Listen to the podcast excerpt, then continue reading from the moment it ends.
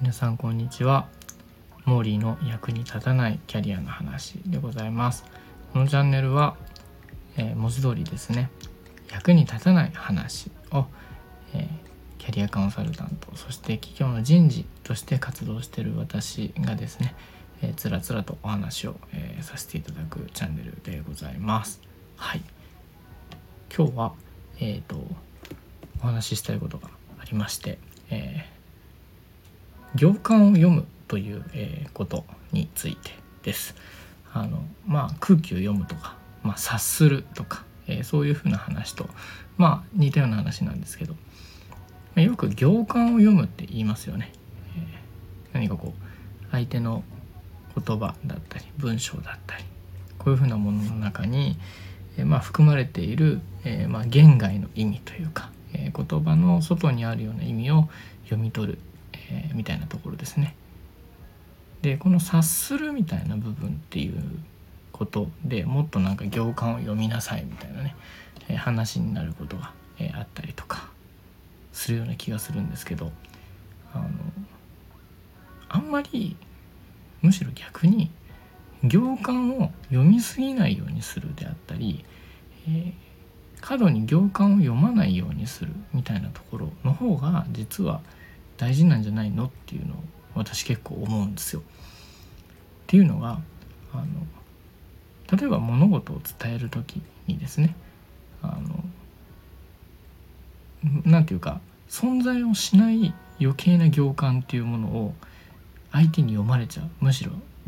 もしくは自分が読んでしまうみたいなことってちょいちょいあるんじゃないかなというふうに思うんですね。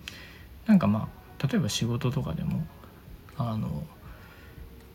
これって僕がやるんだっけみたいな話をしたとするじゃないですかそしたらそれって単純にこう業務の範囲を確認するだけなのに、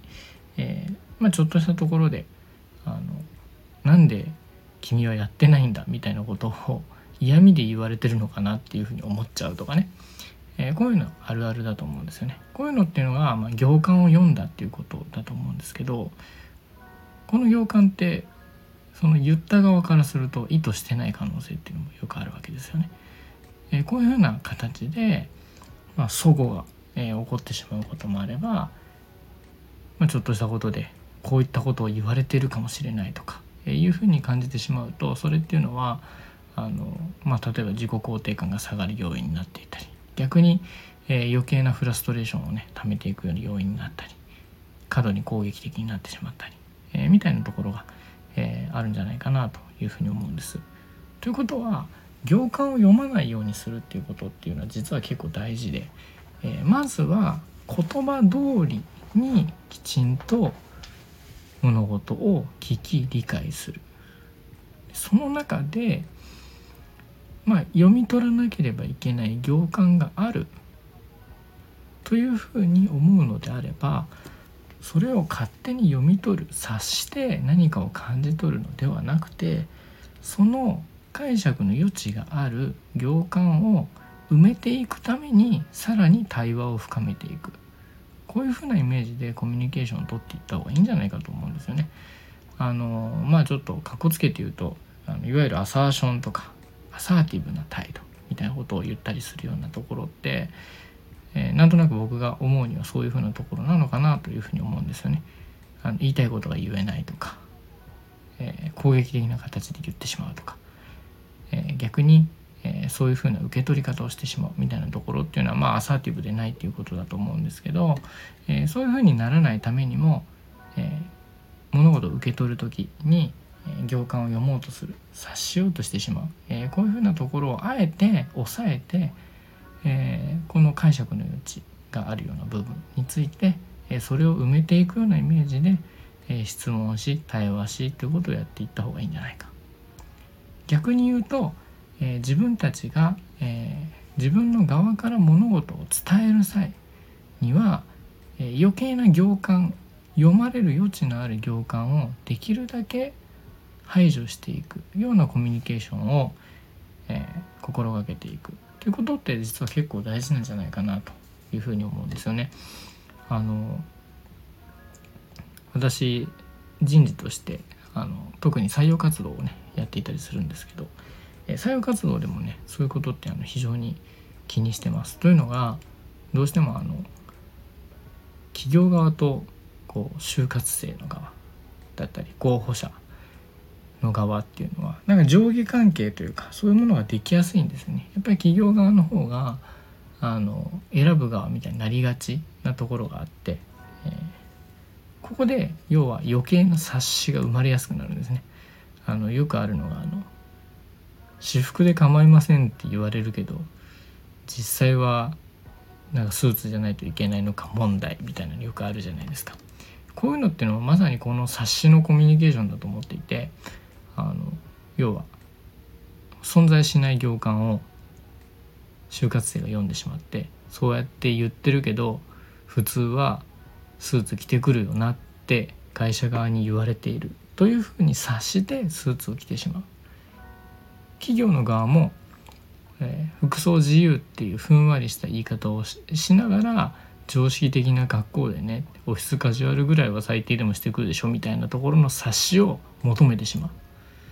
行間を読ませようとする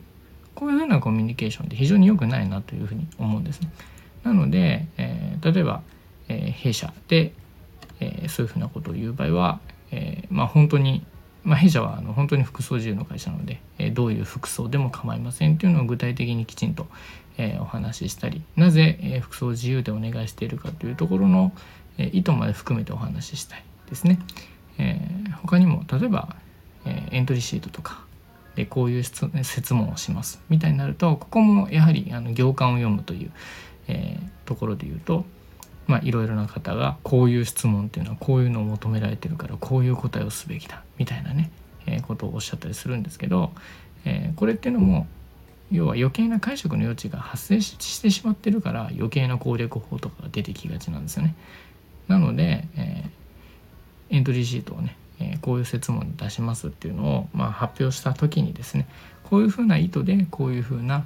え、設問にしています。だからこういうふうなことを考えて、え、書いてきてくれると嬉しいですみたいな形でこちら側の意図をできるだけ、え、きちんとお伝えする。でその中で、え、イエス書く前に質問があれば何でもお答えしますという時間イベントを設けて、えまあ、先ほどの言い方で言うと、行間をなくしていくようなイメージで対話を深めていくこういうふうな採用活動を目指してやっていたりします。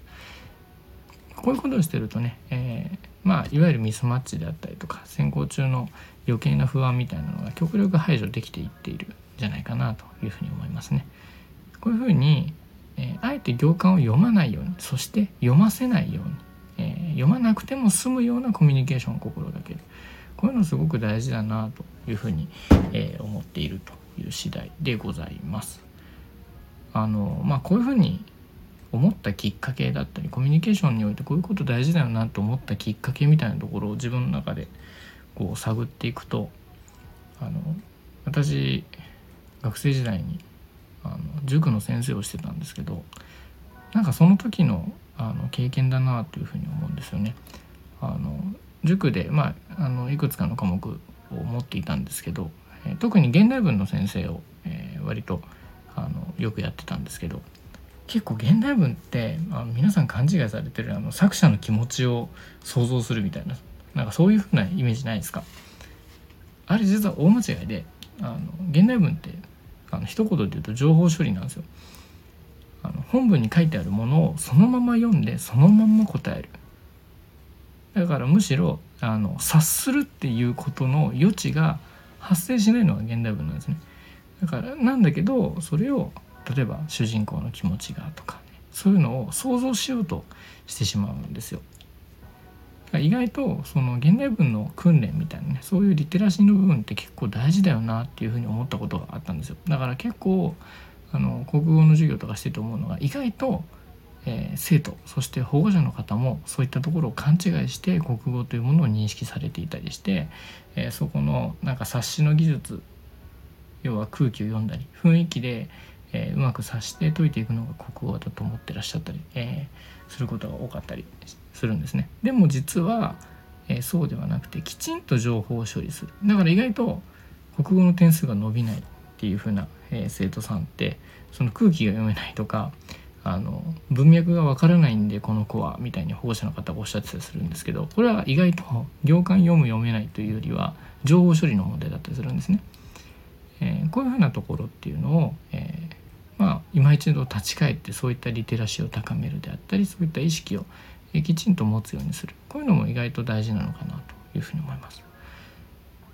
あともう一つ、えー、まあそういったことを、え非常に感じるようになった経験としてあるのが、えまあ私キャリアコンサルタントとしての活動もしてますが、えキャリアコンサルタントの、えまあ、国家試験を、え受けるにあたってのねあのまあ論述試験みたいなのがあるんですけどこういうのの講座とかもやったりするんですけどこういうのも一緒であの要はこのキャリアカウンセリングの過程をねあのテキストに起こしたものをもとに問題が、えー、設問されてたりするんですけどこの、まあ、カウンセリングの過程そのものも同じようなことでなんかカウンセラーの方って人の心を読むみたいなイメージあると思うんですけど、まあ、実はあの人の心を読むというふうな、まあ、いわゆるあの先ほどの冊子に頼るようなコミュニケーションじゃなくて意外とね優秀なカウンセラーの人っていうのもあの行間を読むであったりあの冊子で勝手に見立てるみたいなことってあんましないんですね。それって要はあの予断をもとに決めつけてるのと一緒なので、えー、そうではなくて、えー、その中で適切な質問をしながらさっきの表現で言うと行間を埋めていく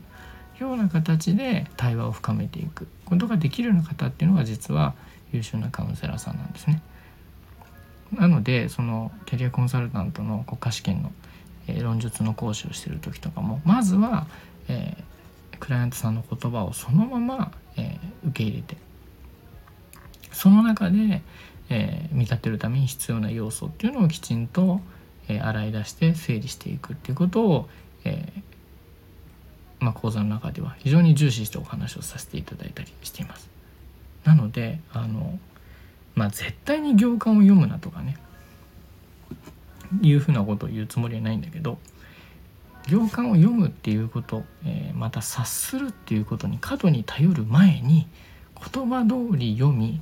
言葉通り伝えるっていうことの意識ってめちゃめちゃ大事だよなっていうことを思いました。あの偉そうに言ってますけど僕もやっぱりあのなんていうかコミュニケーションの手癖みたいなのがあるのであのなんか分かってくれよと思って喋っちゃったり勝手にああこういうことだろうなと思って受けちゃったりすることって非常に多いんですけどそこをぐっとこらえて言葉そのものに対して敬意を払って、えー、伝えそして伝えられるってことをやっていかなきゃいけないなと思った次第で、えー、ございます。はい。今回も特にオチはございません。そして大して役にも立たない話でございます。ただまあなんとなく聞いててあそうだなとか思ってくれれば嬉しいなというふうに思っております。何かしらのご感想なりコメントなりお叱りの言葉なりいただけるとありがたいなというふうに思っております。今日はこの辺にしときましょうかね。はい。ということで、ありがとうございました。以上でございます。これからもよろしくお願いいたします。それでは、失礼いたします。ありがとうございました。